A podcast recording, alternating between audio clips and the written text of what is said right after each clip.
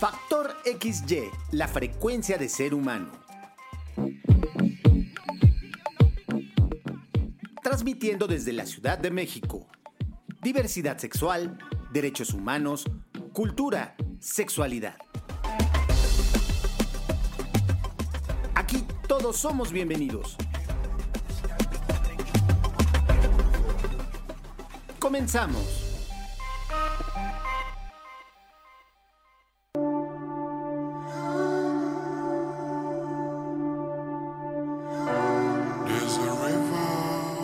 Hola, ¿qué tal? Bienvenidas, bienvenidos, bienvenides a una emisión más de Factor XY, la frecuencia del ser humano. Me da mucho gusto que estemos, eh, que estén con nosotros en esta emisión porque tenemos un tema bien, bien interesante que seguramente sobre todo a la gente joven y a la gente pambolera pues les puede gustar y les puede llamar la atención. Estamos transmitiendo desde la Ciudad de México a través de Radio UACM todos los miércoles a las 8 de la noche que lo transmitimos por códigos 21, Código Ciudad de México, los martes a las 17 horas.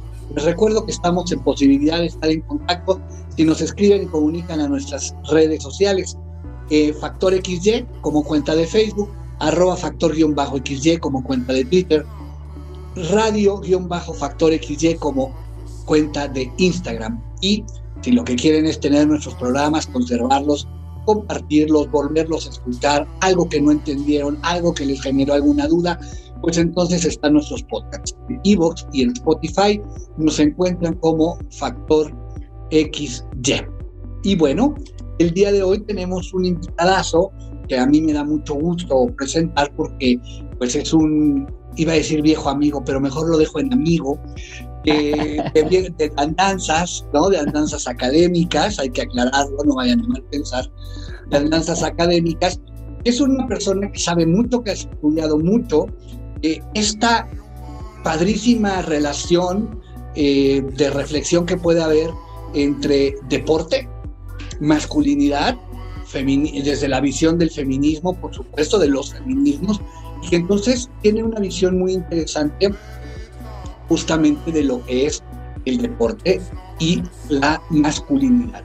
Y entonces me da mucho gusto que haya aceptado pues la invitación que le hicimos para estar con nosotros. Él es Fernando Huerta Rojas, quien es antropólogo social, tiene estudios de doctorado en antropología por la Facultad de Filosofía y Letras y el Instituto de Investigaciones Antropológicas de la UNAM.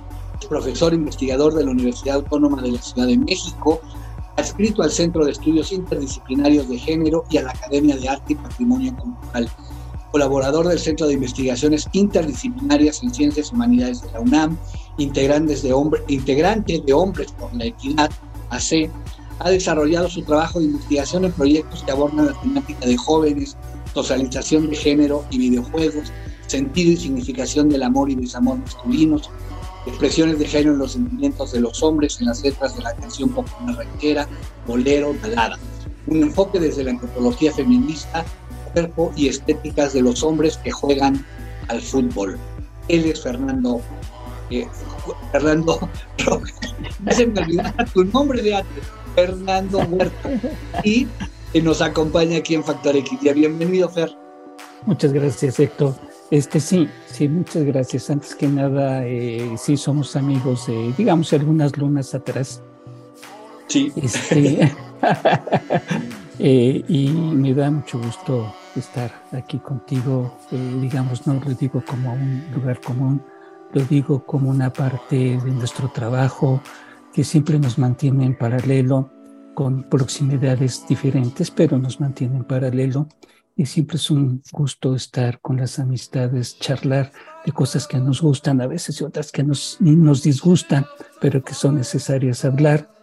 Y sobre todo pensando en que el espacio universitario es un espacio de comunicación, es un espacio que cumple estas nuestras funciones de la docencia la investigación, la difusión y la colaboración. Y este es un espacio muy interesante, hecho por ti, abierto por ti, Héctor, y que nos brinda a la comunidad universitaria la posibilidad de, de, poder charlar y compartir nuestras propias experiencias en los ámbitos que hacemos. dentro y fuera del ámbito universitario, pero siempre en una perspectiva académica. Este, y por eso me, me entusiasma mucho poder, poder estar acá, justo porque tú estás en un programa bastante, bastante importante, ¿no? Eh, este, que tiene que ver con todos estos asuntos de los abordajes, de lo que tú dices que son, es la disidencia sexual y todo lo que implica en el marco eh, de la comunidad LGTB y algunas letras más, ¿no? Algunas que, se van que se van agregando para complicar la, complicar la historia. Oye, Fer, yo quiero que empecemos en, eh, en, esta, en esta emisión platicando un poco desde la perspectiva de alguien que estudia estos temas, ¿cómo podemos entender? Porque sobre todo la intención es platicar de esto que hemos llamado el, lo que conocemos como el racismo y la homofobia en el deporte. Son dos temas, son dos fenómenos muy lastimosos que sucedan todavía en nuestra época.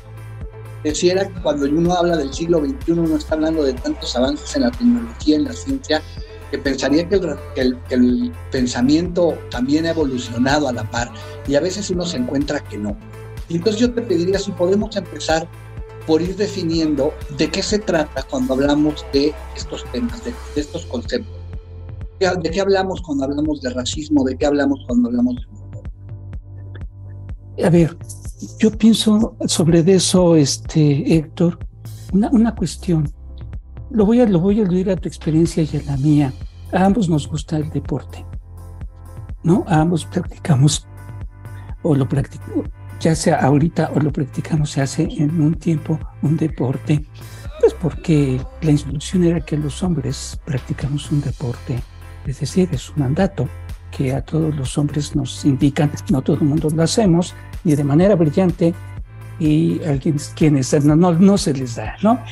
Y eso, y eso lo digo en este sentido pensando en que, a ver, jugar me parece que es una de las experiencias lúdicas que la humanidad aprendió para hacer muchas cosas. El juego es una parte de esas experiencias y las tenemos compartidas, presentes en muchas cuestiones que tienen que ver en lo que hacemos en la vida. La risa, el jugueteo, el parloteo, ¿no? lo que hemos aprendido en nuestros lenguajes a jugar, las cuestiones que tienen que ver con los asuntos mismas eh, de las obras artísticas, ¿no? De la literatura, nuestros juegos que nos enseñaron en la infancia, ¿no? Estos asuntos de saber jugar las rondas hace muchos años, lo que tú juegas eh, y aprendes en, en la primaria, este, y dentro de ese marco de las muchas cosas, por ejemplo, están las disciplinas artísticas, la música, el teatro, la arquitectura, la danza, ¿no? Este, la pintura, la escultura, por mencionar, pero también cuestiones que tienen que ver como la bebida y la comida, que en estos escenarios de juntarnos las personas a compartir cosas se convierte en un ámbito de juego. Y es ahí donde entra parte interesante del deporte. El deporte es una expresión, una manifestación del juego.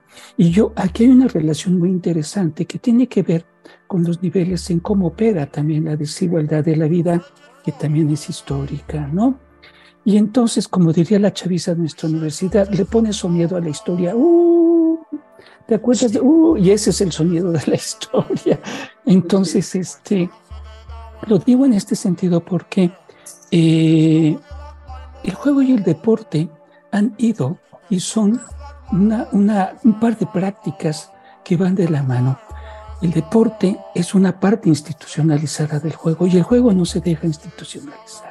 El juego es muy arrebatado, el juego es muy irreverente, el juego es muy placentero a la vez y nos permite muchas cosas hacer, ¿no? Irrumpe lo que son estas formas formales en lo que vivimos la vida y nos permiten ciertos rasgos de alegría. A veces van muy encaminados a cosas de la violencia que no nos gustan, pero el deporte es una parte institucionalizada, ¿no? Hay un conjunto de disciplinas deportivas sobre las cuales hay instituciones, el Estado se encarga de establecer esta parte de la institución, ¿no?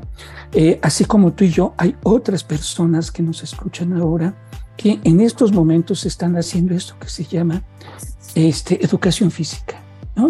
Y que sales al patio de donde puedas y, te echas una machincuepa, haces dos sentadillas, un par de lagartijas, finges que estás haciendo cosas, le das una vuelta sobre ti mismo. en fin, de estas cosas que tienen que ver con la política pública del deporte, ¿no? Y el deporte va encaminado por eso. Ahora, el deporte es parte de esto institucionalizado y por eso hoy voy a dar un salto. Además de esto, hay dentro del régimen político federaciones ¿no? en el caso de México, que se encargan de aglutinar a estas disciplinas y dictan de qué manera se hace el fútbol, el béisbol, el frontón, el básquetbol, la natación, el atletismo y este conjunto de demás deportes que tienen que ver en donde uno se va incorporando, ya sea porque te gusta o ya sea que te veas obligado o obligada, ¿no? Este es un escenario en donde compartir la parte institucionalizada y la parte no irreverente del juego está presente. En este marco, lo, lo, quería, lo quería presentar así, Héctor, porque fíjate cómo es que en un mundo en el que la humanidad somos diversa, o sea, diversa en el sentido de que estamos ubicados y pertenecemos a diferentes culturas, estamos en clases sociales, ¿sí? Estamos en ámbitos de grupos étnicos, ¿no? Tenemos edades diferentes, escolaridades diferentes, ¿no?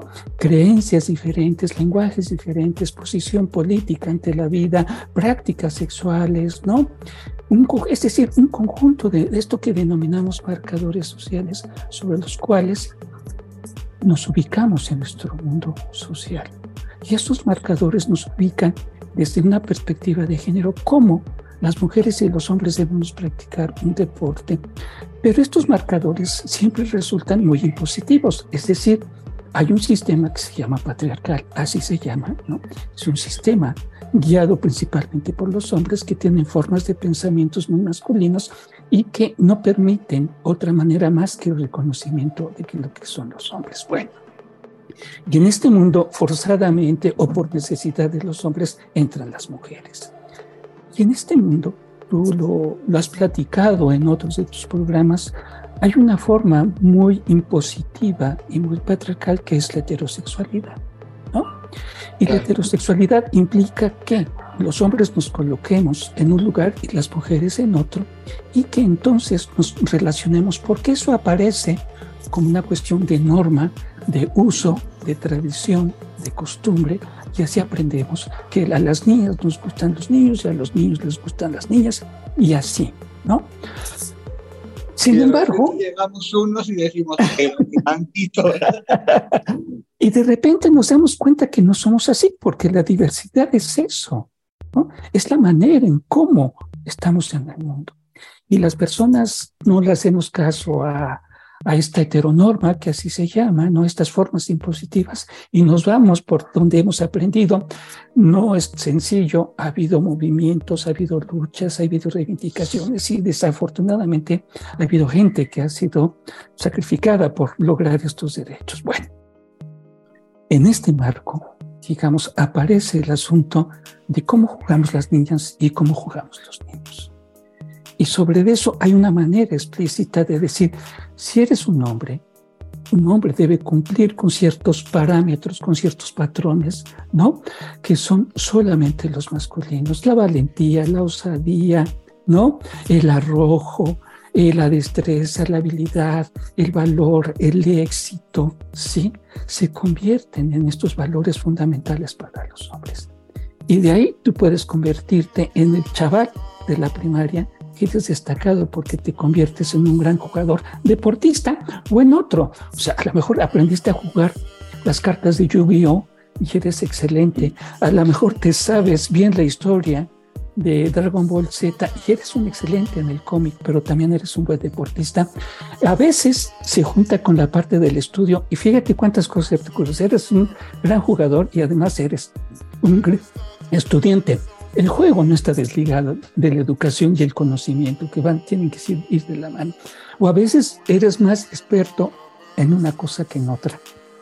Y así. Pero, pero entonces, si, si, si, el, si todo esto que tú estás diciendo de cómo nos acomodan, por ejemplo, para ir cumpliendo estos papeles en la heteronorma, tiene que ver en este marco del patriarcado, cómo, eh, cómo podríamos definir justamente esto de en estos marcadores sociales de los que hablaste, ¿no?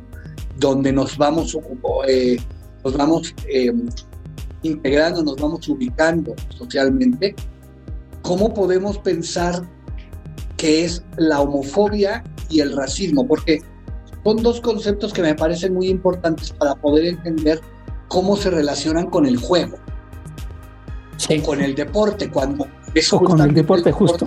un juego institucionalizado, ¿no? Sí. A ver, en esta parte, digamos, de la que, de la que estamos charlando acá, eh, Héctor, eh, digamos, señalo esta parte de lo que implicaría la heterosexualidad como una imposición, ¿no? Por lo que acabo de, de comentar.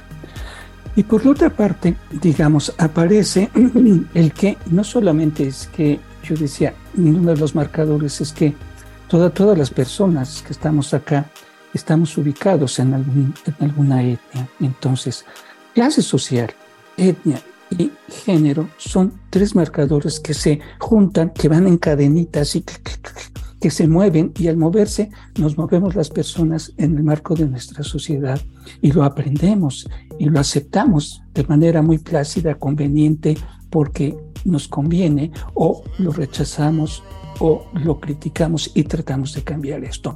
Iré por estas partes siempre que son verdaderamente de la contradicción en este sentido. Em, si no juegas como hombre, lo harás como qué? como niña o como mujer. Si no te aguantas a lo que implica una disciplina de jugar, no tendrás la valoración que merece ser hombre. Y se asocia al mundo de lo femenino, es decir, a ese mundo que tiene una posición importante para los hombres, pero que no alcanza el grado de supremacía de eh, digamos, distinción para los hombres. Y eres un grado mucho menor. Y entonces hay un conjunto de palabras del lenguaje sexista para designar a aquel conjunto de hombres que no se ajusten a estos marcadores sociales y a esta norma patriarcal de la heterosexualidad. Y vivimos entonces con estas maneras de descalificar a aquellas personas en las que, por una parte, no cumplen, pero por otra parte, que han asumido que no van a ir por ese camino, que han decidido que no van a ir por ese camino, que no les interesa, que sus preferencias, sus gustos y su manera de vida va encaminada hacia otro lugar y es ligado a las personas de su mismo sexo. Esto es una condena social, sí, por una parte, pero por otra hay, y lo digo en este término, abro el paréntesis, un espacio como este para platicar sobre ello. Esto no es un asunto de la normalidad.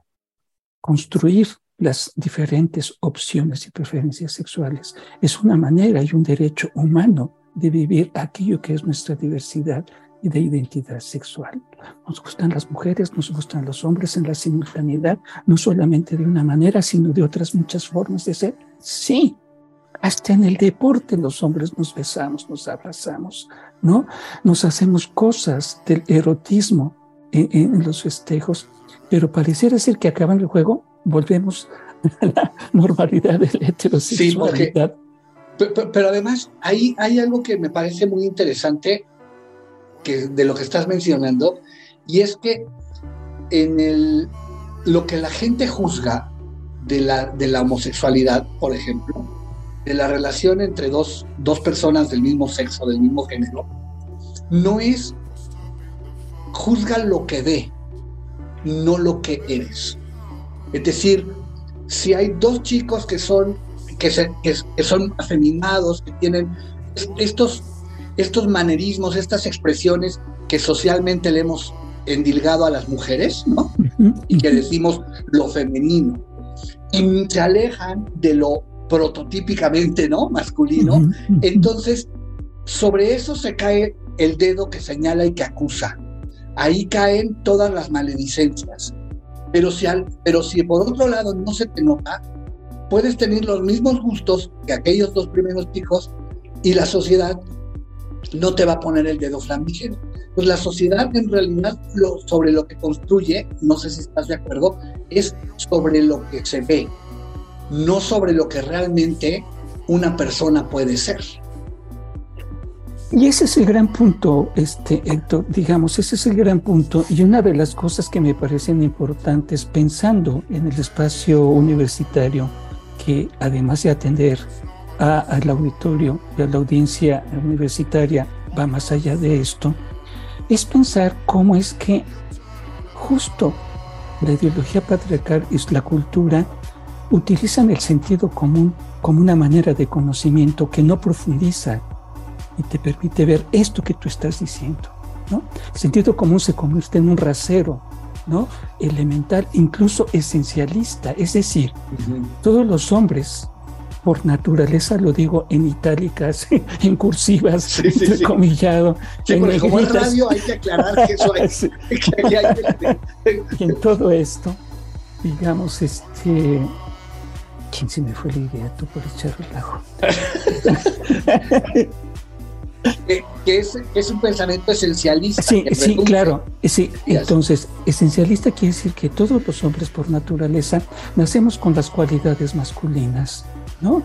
Es decir, nacemos con esas características que sí definen a los hombres, que son, ya lo decía, valientes, osados, inteligentes, creativos del mundo, incluso capaces de haber hecho una teoría del conocimiento que se llama paradigmáticamente hombre, y que es el hombre el que explica todo lo humano, digamos.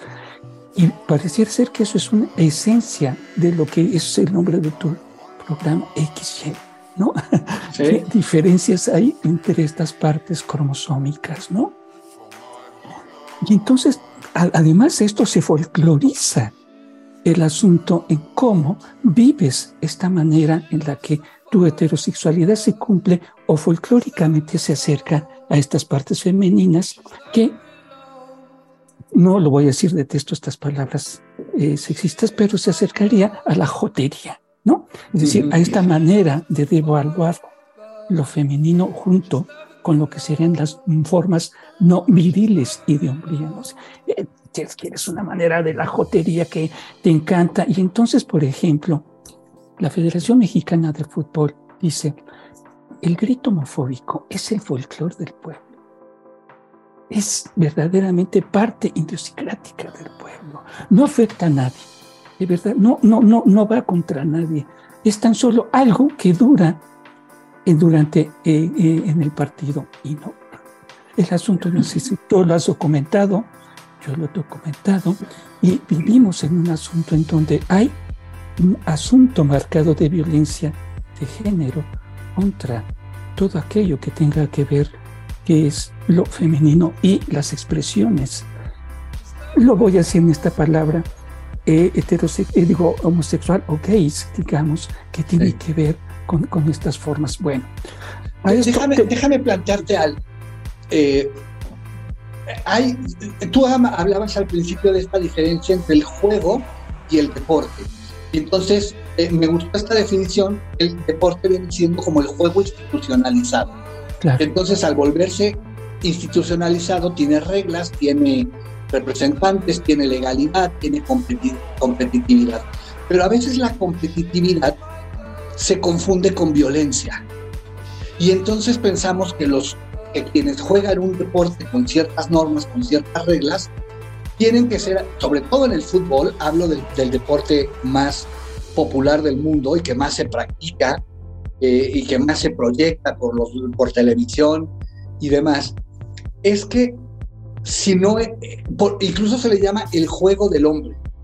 Si no eres violento, si no eres muy hombrecito, entonces no puedes competir en una, en una disciplina como esta, en un deporte como este.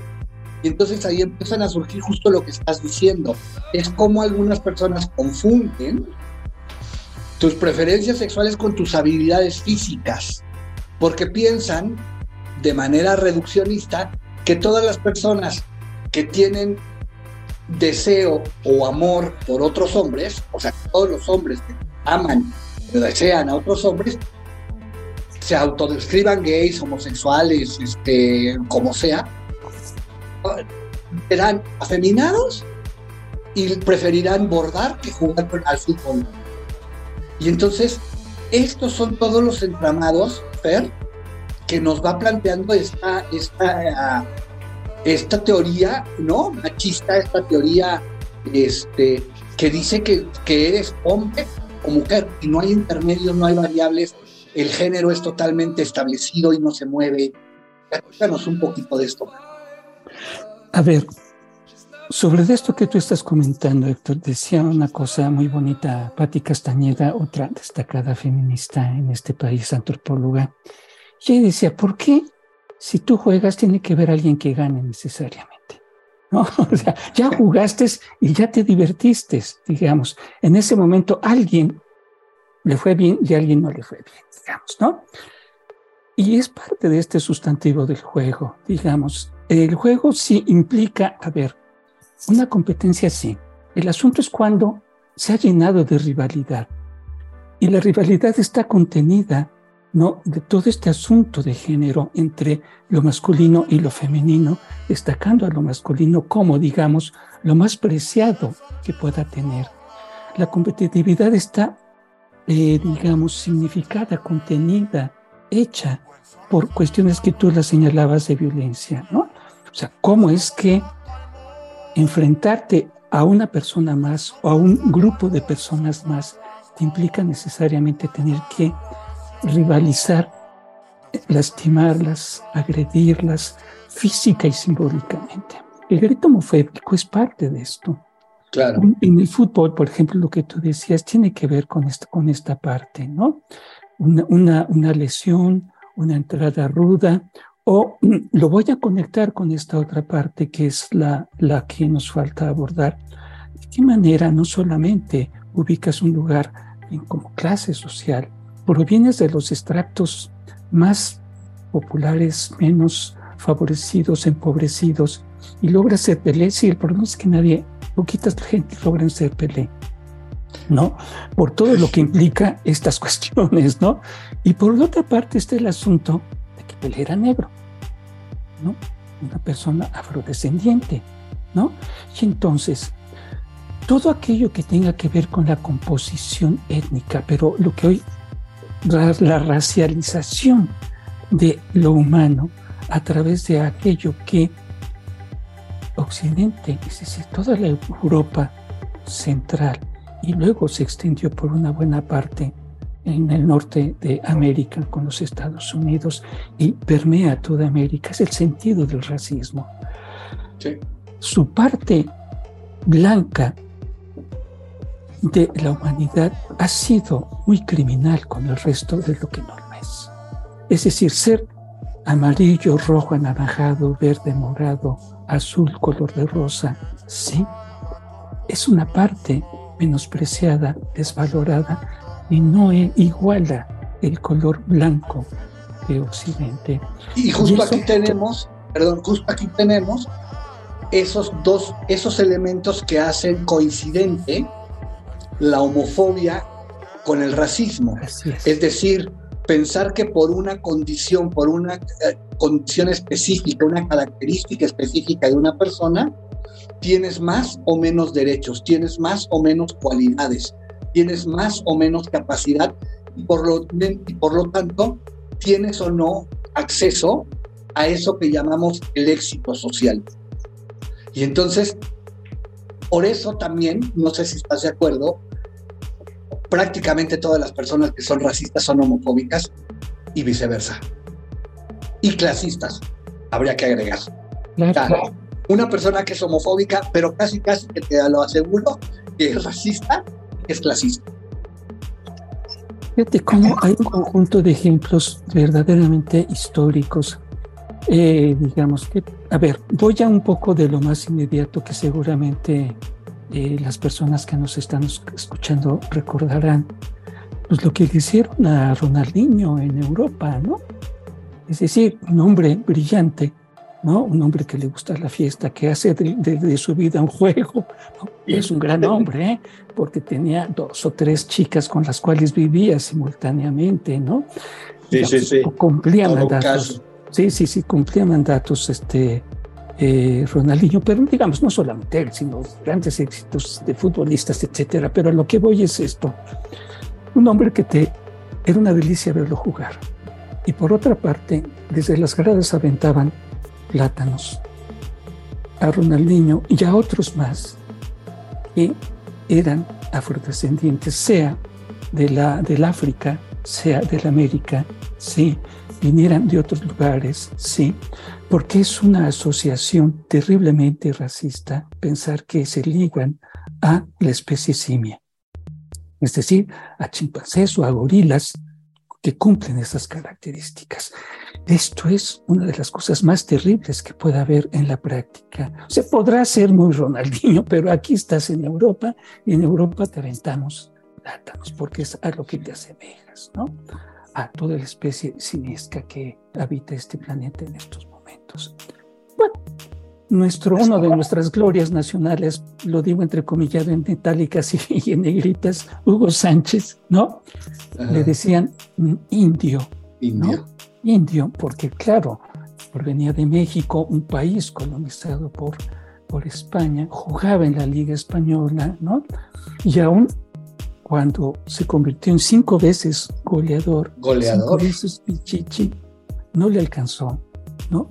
Porque la historia del racismo y la historia de la homofobia son historias muy acendradas, muy, muy, muy, hasta las tenemos en el ADN, valga el esencialismo que estoy diciendo, pero son esas maneras de pensar, ¿no? Entonces reaccionas y piensas que es esta historia, ¿no? Mira, hay cuerpos esculpidos del deporte que cumplen con ciertas cosas. Cristiano Ronaldo es un hombre, ¿cómo se dice hoy? Metrosexual. Sí. No se, no se sale nada de su lugar de este hombre. Corre, suda, brinca y todo sigue verdaderamente en la perfección. ¿no? Seguramente olerá muy sabroso porque exuda este de los perfumes más este, caros que hay, va a haber en París. Y tiene su propia marca de perfume. Y tiene su propia ropa de lencería, etcétera. Es, digamos, son hombres exitosos en estos marcos, ¿no? Sin embargo, es lituano y no es tan blanco que digamos, ¿no? Es portugués. Por eso, portugués de Lituania, digamos, ahora sí que en este sentido lo, lo decía así. Sí, sí, sí. Este, es portugués. Entonces, claro, no cumple todos los parámetros, aunque sea un hombre considerado de una belleza, etcétera, etcétera, para algunas personas, lo digo. Pero además es, es como, además, justamente por esta característica de la metrosexualidad, ¿no? De no tener un cabello fuera del lugar, de que él, le han llegado a, lo han llegado a derribar mientras va corriendo con la pelota y lo primero que hace es ver si no le sangró, si no se lastimó y entonces ya camina, no se revisa primero la cara que el pie. Eh, eso ha llevado a que mucha gente lo acuse de ser homosexual. Y lo ha llevado a, eh, partidos en los que durante 5, 6, 10 minutos se ha chutado el grito cristiano maricón, cristiano maricón, cristiano maricón. Hay que tener mucha fuerza de voluntad para soportar 10 minutos que es 80 mil personas que griten cristiano maricón, terminar haciendo un gol y hacerle así a la grada, cállense, aquí está, ¿no? O sea, pero luego, luego eh, lo, sumo a lo que estás diciendo de cómo serás muy maravilloso, pero eres negro y aquí te comparo con serás maravilloso, pero eres de México y aquí te digo tal. Y entonces tú serás uno de los mejores del mundo en la actualidad con todos los títulos que tienes, pero de maricón no te bajo. Entonces, este afán de etiquetar que es brutal. Sí, sí, Héctor, porque digamos, ha sido esta la manera de entender que el mundo, que parece ser que está estructurado de dos formas, es decir, dicotómico y jerárquico, o eres de una o eres de la otra, y pareciera ser que no hay más. Entonces, claro, cuando la gente se da cuenta de que hay muchas formas de ser en la vida y no se parece a estas dos, estas dos filas, digamos, entre lo masculino y lo femenino, entre lo que es ser mujer y ser hombre, digamos, cuando la gente se sale de esas filas, provoca, digamos, eh, unas reacciones que tienen que ver desde las formas físicas más violentas y el aniquilamiento de la vida hasta estas terribles. No quiero decir que ninguna de estas dejen tener el grado terrible de la violencia, ¿no? De, decirte. Hay una palabra, Héctor, que siempre usamos que me parece que es justo lo que mantiene la desigualdad. Mira, yo estoy de acuerdo en que los negros jueguen, en que los este, las mujeres participen, en que las minorías tengan derechos, en que las mujeres ya sean futbolistas y aparece la gran, la gran palabra. pero, pero, Y esa es la palabra de la desigualdad. Rompe todo, no permite la estructurar otras cosas. Entonces, seguiré platicando al respecto de esto.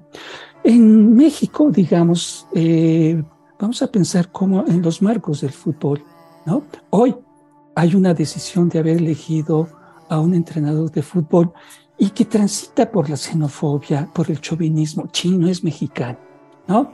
Es de otra nacionalidad, pero es blanco. Este, ¿A quién podrías haber elegido de, de este director técnico de la selección, pues se han ido reduciendo las posibilidades porque los federativos les ha ganado la condenada ambición de lo económico sobre lo deportivo.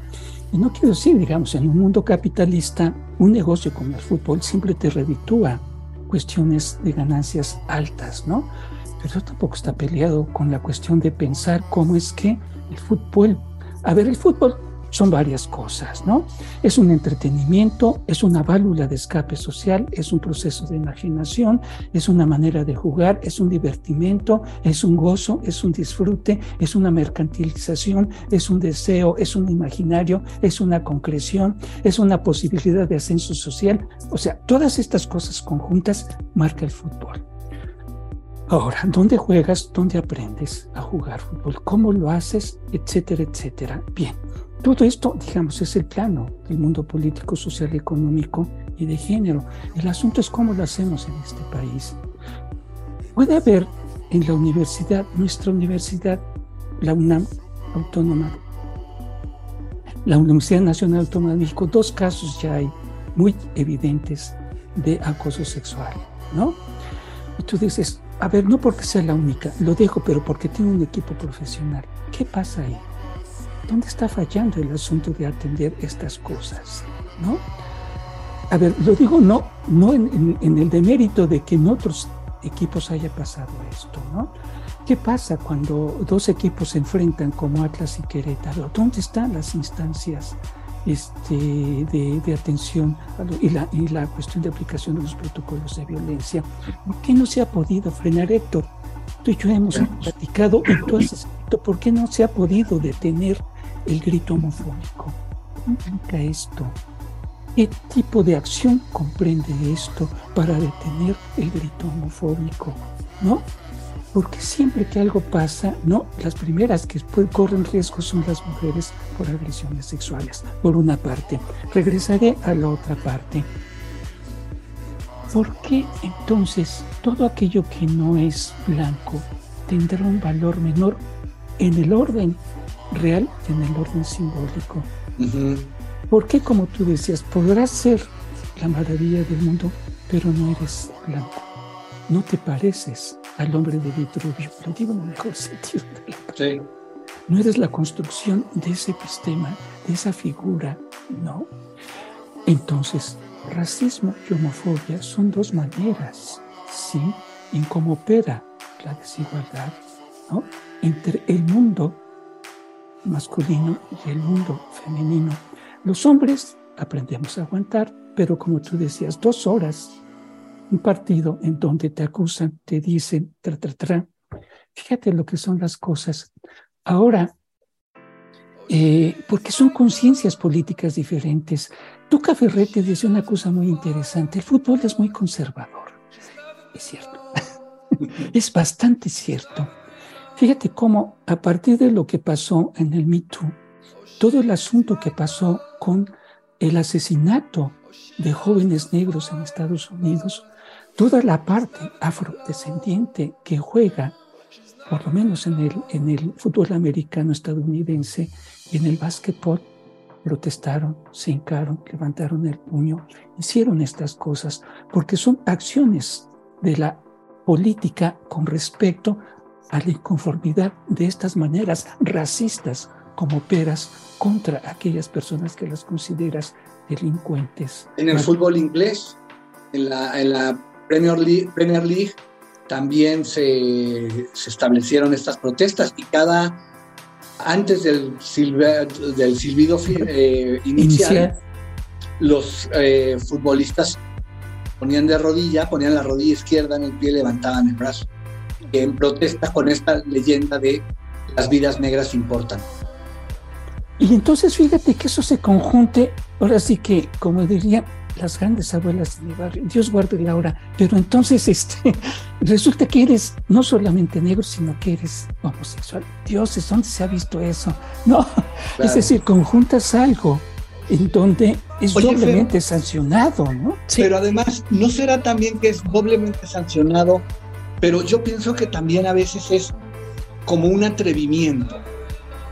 Es como este atrevimiento de decir, a ver, simbólicamente eres hombre y al ser homosexual renuncias al poder social que, te, que se te ha dado como hombre. Y a las mujeres es un poco, eres lesbiana entonces te masculinizas y pretendes un poder que no te corresponde. Siento que en el deporte profesional es, bueno, es que aparte de homosexual eres negro, ¿cómo te atreves a estar en un juego de hombres blancos? O sea, ¿cómo te atreves a estar en la élite? Porque además de todo eres bueno. Yo escribía en las conclusiones del libro de, la violencia homofóbica en el fútbol, que, donde hablo sobre el grito homofóbico, yo escribí al final, ¿se imaginan? Le decía yo a mis lectores, ¿no? Y lectoras, ¿se imaginan que al final Cristiano Ronaldo realmente declarara que sí es gay? El, impacto tremendo que tendría que causar en la homofobia y en, y en el patriarcado que un hombre gay era, además se convirtió en uno de los mejores de toda la historia del fútbol, que es el juego del hombre, o sea, es como una sanción de cómo te atreves a pretender lo que no tienes derecho. No sé si estás de acuerdo conmigo. Sí, digamos que son estas partes de la acción política, este, eh, Héctor, y que me parece que son cuestiones, por ejemplo, que yo sí quiero resaltar porque si nuestra audiencia no lo sabe, tú eres uno de los hombres impulsores de los derechos, ¿no? de toda la parte que tiene que ver con la disidencia sexual, te sumas a una parte de esto.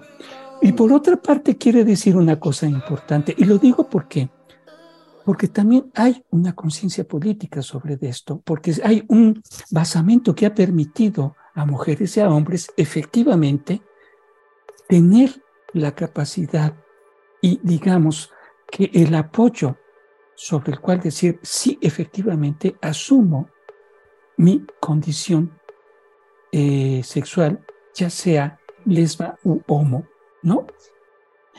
Y se convierte en una reivindicación, en una reivindicación política, claro, y sobre todo porque es un, a ver, porque todos los deportes tienen un carácter masivo, ¿no? Todos los deportes penetran en diferentes tamaños. Yo estoy de acuerdo contigo. El fútbol es el deporte del siglo XX y de lo que va del XXI del capitalismo, es el fútbol, digo, es el deporte oficial del mundo, lo digo entre comillas, etcétera, etcétera, etcétera, ¿no? Pero digamos, pensando todo esto, sí, es que hay efectivamente sobre estos derechos que ha podido establecer el feminismo y las feministas la capacidad de decir, me reconozco como una persona no heterosexual. persona Interesante, por ejemplo, que están empezando a surgir cada vez mm, con más frecuencia eh, jugadores que están diciendo, oigan, pues yo soy un, jugador gay y eso no va en contra de mis habilidades buenas o malas que han detectado hasta ahora, ¿no? Eh, hace poco acaba de salir un, jugador de apellido medio raro, Janta, Janta, del Getafe, de la Liga Española, que no es cualquier liga, ¿eh? es la Liga Española. Ahí te encargo, o sea, es la Liga Española. Y entonces ya va sucediendo cosas distintas. ¿qué, importante, ¿qué importancia crees que tenga que haya cada vez más jugadores profesionales? Porque los que habían salido antes eran, lo decían cuando se retiraban, pero este tipo de jugadores que están en activo, un australiano, Carballo, que salió hace también eh, un par de años, año y medio, ¿qué importancia crees que tenga para la visibilidad y el reconocimiento de los derechos que existan estos jugadores que se van, pues que van anunciando lo que son sin mayor pena, ¿no? Yo creo que el posicionamiento político de esos derechos, Héctor, me parece una cosa importante. Ese posicionamiento, la capacidad en donde justo en la parte cotidiana de decir, yo me reconozco, yo me identifico, yo soy así, ¿sí? Es un posicionamiento que te digo, tiene, eh, tiene la, posibilidad porque hay una base política de derechos que te lo permite hacer. Y eso es una cuestión importante y que opera en todos los sentidos, es decir, en los ámbitos deportivos más de élite profesionalizados, como los del barrio, ¿viste? Como los de la esquina de tu barrio, del mío o de muchas personas, en donde aparecen estas reivindicaciones. Incluso en México, ya no le sigue la pista, pero a lo mejor tú sí, Héctor, esta selección de fútbol este, gay que había en México y que organizó un torneo y que estuvo realizando algunos partidos, y creo que fue a nivel internacional incluso, ¿no? Eso es una cuestión inédita, de verdad que inédita, en el mundo deportivo, en el mundo deportivo del mundo mundial y en especial en México, ¿no? Porque sí, ha habido existe, sí. Claro, existe, existe y, participan, cada vez van tomando distintos juegos, no solo en el fútbol, sino en otros deportes, distintas competiciones que van tomando fuerza desde la participación de grupos, equipos LGBT y algunas cosas que nos dan esperanza, ¿no? Digamos que van dando esperanza en general, a quienes luchamos por un mundo más incluyente y con la vivencia de derechos humanos, es que hay equipos como el Barça, volvemos a la Liga Española, o algunos de la Premier League inglesa, que, y de la alemana también, que tienen ya, reconocen a las porras LGBT. Entonces, de repente, en un partido del Barça contra el Real Madrid, encuentras a la porra LGBT del Barça, a todo lo que da, ¿no? Como una porra más como una porra más. Y entonces eso te va, te va hablando de que, bueno, va habiendo apertura con todo lo que eso implica, porque también a veces, pues esta visibilidad puede tener consecuencias muy, lamentables, ¿no? Hay futbolistas que se han suicidado. Así es, así es. Y yo agregaría una cosa a lo que tú estás diciendo, en la que aquí estamos comentando. De verdad, esa es la parte en donde la mentalidad del juego va a contribuir a desmontar estas partes patriarcales, de a poquito, de a poquito, de a poquito. Pero esto de que tú digas, híjole, pues está una porra y junto a mí hay un cuate que lleva la bandera del arco iris y puedes compartir con él. Y no va a pasar nada en el asunto de decir, o digamos, no porque sea lo mejor, por lo menos disimulas y no te acercas a él, pero no hay una agresión o convives con la persona. Digamos, pueden ir desde todas estas. Y eso desmonta muchas cosas. Y eso es una apuesta a la que yo sí le, le, he puesto el ojo. Es como esto que el juego te permite entrar en una... Ah, como en un umbral, en donde, donde desaparecen muchas cosas de la vida cotidiana, ¿no? En, en, este, en este pasaje en donde la hilaridad del juego te permite entrelazarte de otra manera con las personas, ¿no? No quiero decir que se rompan completamente, pero cuestiones de género, de clase, de etnia, de raza, loco, se desmontan y convives, te abrazas, te tomas de la mano, disfrutas, gritas, eres una hilaridad. Es una posibilidad del cambio. Y para eso no, no basta con que esto solamente ocurra necesitamos campañas de justo toda una, toda una perspectiva no machista, no misógina, no sexista, no lesbofoba, no les homofoba, no, no racista, no clasista. Es decir, va junto con pegado y me parece es una posibilidad, es un umbral. Lo quería decir en antropología, llamamos este umbral en donde justo el juego te permite entrar en un momento en el que vale, digamos, no lo digo en un ideal, lo digo en una acción política que tenga que ver con la subjetividad, la estructura psíquica, pero también con el aprendizaje cultural de la vida social. Vale, ¿no?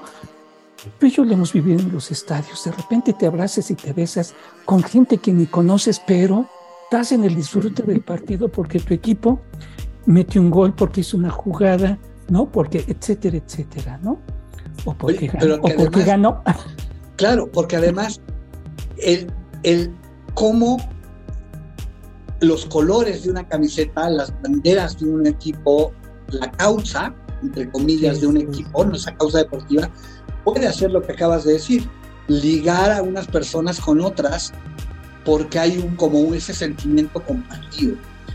Creo que la visibilidad en este sentido juega un papel bien importante, porque justamente el que haya cada vez más personas visiblemente disidentes va abriendo también la posibilidad de que la gente se dé cuenta que la, la diversidad está en todos lados y que si hay un grito que, que, puede generar una reacción homofóbica, también haya cada vez más eh, otras acciones que puedan generar. Entendamos que podemos ser compañeros de, ruta sin necesidad de odiarnos eh, por las diferencias y que podemos respetar esas diferencias, ¿no? Y creo que en ese sentido hay un camino que se está abriendo, es bien, es bien, bien interesante. Eh, pero se nos ha terminado el tiempo. No me digas tú, si apenas vamos calentando tú y yo. Pues, yo es lo que digo, pero pues ya me están aquí diciendo que ya me calle porque si no me cortan. Así es de que, pues yo te agradezco mucho, creo que hemos, que hemos logrado redondear algunas, algunas ideas justamente sobre estos, sobre estos temas y que sobre todo queden ahí a la reflexión porque sobre todo es como hablarle a los incas y decirles, no hay como una oposición al fútbol, lo que queremos, lo que buscamos, lo que pretenderíamos es que tengamos un deporte mucho, mucho más incluyente, con menos racismo, con menos homofobia, con, con más, más juego y menos discriminación. Sí, tú, y que el juego sirva para desmontar el patriarcado y la violencia. Así es. No me acuerdo qué atleta lo dijo, pero ya es tiempo de volver al esencial. Así es. Mi querido Fer, es un placer, de verdad. Muchísimas gracias por haber estado con nosotros en esta emisión de Factor XY. Al contrario, querido Héctor, pues este, con mucho gusto, en otro momento nos echaremos otra cascarita. Claro que sí, con mucho gusto. Un saludo a toda la audiencia y esperemos estén bien y se animen a participar con comentarios y preguntas. Pues muchas gracias y ya lo saben, en la producción estuvo Carlos Velázquez y los controles Eduardo Sánchez. Yo soy Héctor Salinas. Juntos les esperamos en la próxima emisión de Factor XY, la frecuencia de ser humano. Esto fue todo por el día de hoy. No olvides seguirnos en nuestras redes sociales y descargar nuestro podcast. Te esperamos la próxima semana. Factor XY, la frecuencia de ser humano.